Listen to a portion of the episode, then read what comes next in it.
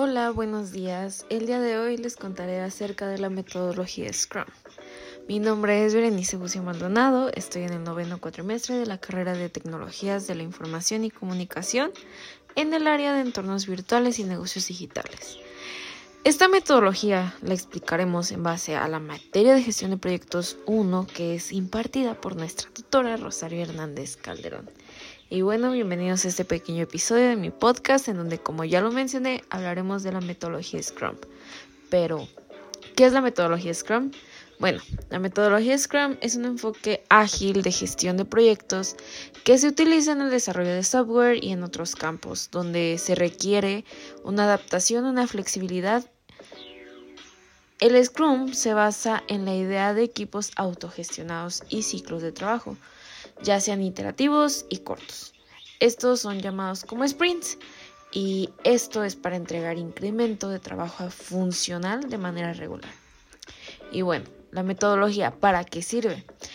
Scrum se utiliza para gestionar proyectos de manera efectiva, especialmente en entornos donde los requisitos puedan cambiar rápidamente ayuda a los equipos a entregar este, productos de alta calidad de manera más rápida y adaptarse a las demandas cambiantes del mercado y de los usuarios. Tiene varias ventajas y una de ellas es que es de mayor adaptabilidad a los cambios. También tiene entregas frecuentes y funcionales, tiene un enfoque colaborativo y participativo. Hay mayor transparencia en el proceso, y también mejora la comunicación entre los equipos o entre el equipo y fomenta la responsabilidad individual y colectiva. Y bueno, los principios de esta metodología es la transparencia, pues todos los aspectos del trabajo deben ser visibles y entendidos por cada uno de los miembros del equipo. La inspección, porque pues regularmente se evalúan los resultados del trabajo para identificar los problemas y las oportunidades de mejora que tengan. La adaptación, pues los equipos ajustan sus procesos y enfoques según la retroalimentación que hayan tenido y las necesidades cambiantes. Los principales actores y activistas de esta metodología, en primer lugar, es el Product Owner, que es el responsable de definir los objetivos del producto y prioriza el trabajo en la lista de pendientes que se le conoce como Product Backlog.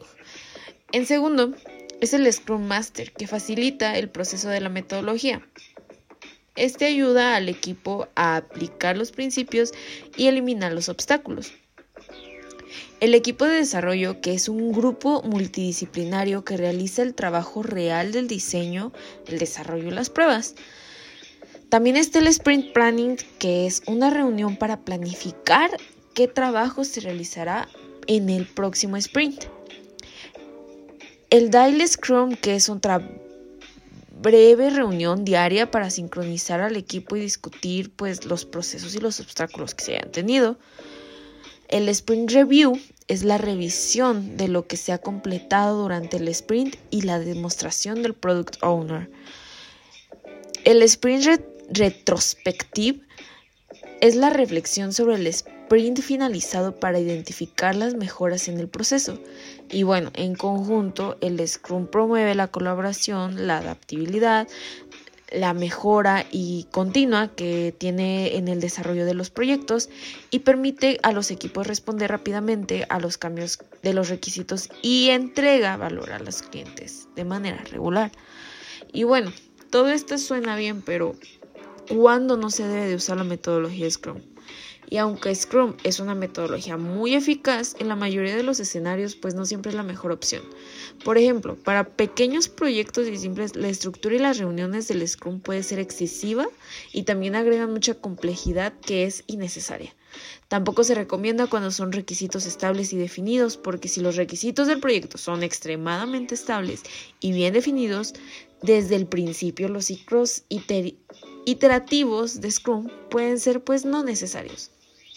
Tampoco es necesario con equipos inexperimentados porque en equipos sin experiencia en metodologías ágiles, la transición de Scrum puede ser complicada y requeriría pues tiempo adicional de adaptación.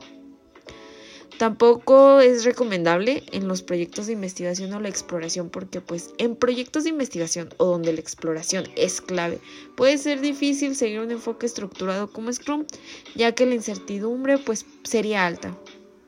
Tampoco eh, se puede recomendar cuando tienen una falta de compromiso.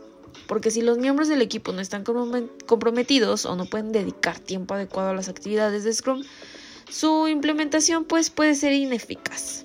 Y bueno, a todo esto, ¿cuáles son las fases de esta metodología Scrum? Pues la metodología Scrum se compone de las siguientes fases, que sería el inicio. Ahí es donde se implica la creación del Product Backlog, como ya lo habíamos mencionado anteriormente, y la formación del equipo del desarrollo. También aquí va la planificación del sprint, en donde se decide, en donde se decide que el trabajo se realizará eh, durante el próximo sprint y se establece ese objetivo de ese sprint. Ahí mismo en el inicio se realiza la ejecución del sprint y es donde el equipo de desarrollo trabaja en las tareas definidas que ya se habían hecho anteriormente en el sprint backlog. También aquí mismo se revisa el sprint donde se realiza una demostración del trabajo completado eh, al product owner y a las partes interesadas, ¿no? Y por último, en esta parte, en esta fase, eh, la retrospectiva del sprint, en donde el equipo reflexiona sobre ese mismo sprint pasado y determina las mejoras para el siguiente.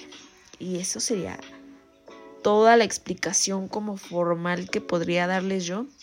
Pero bueno, en mi opinión, el Scrum es una metodología efectiva y poderosa que gestiona los proyectos en entornos dinámicos y cambiantes. Esta herramienta facilita la colaboración, la comunicación y la entrega continua de valor al cliente.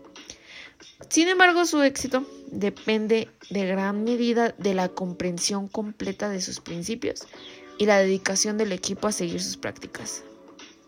Y bueno, de mi parte sería todo por el día de hoy. Espero hayan entendido más esta metodología que sin duda es muy buena herramienta. Ojalá que la puedan utilizar en, en alguno de sus proyectos. Se les recomiendo mucho. Así que, pues bueno, sería todo. Me despido y nos vemos pronto. Bye.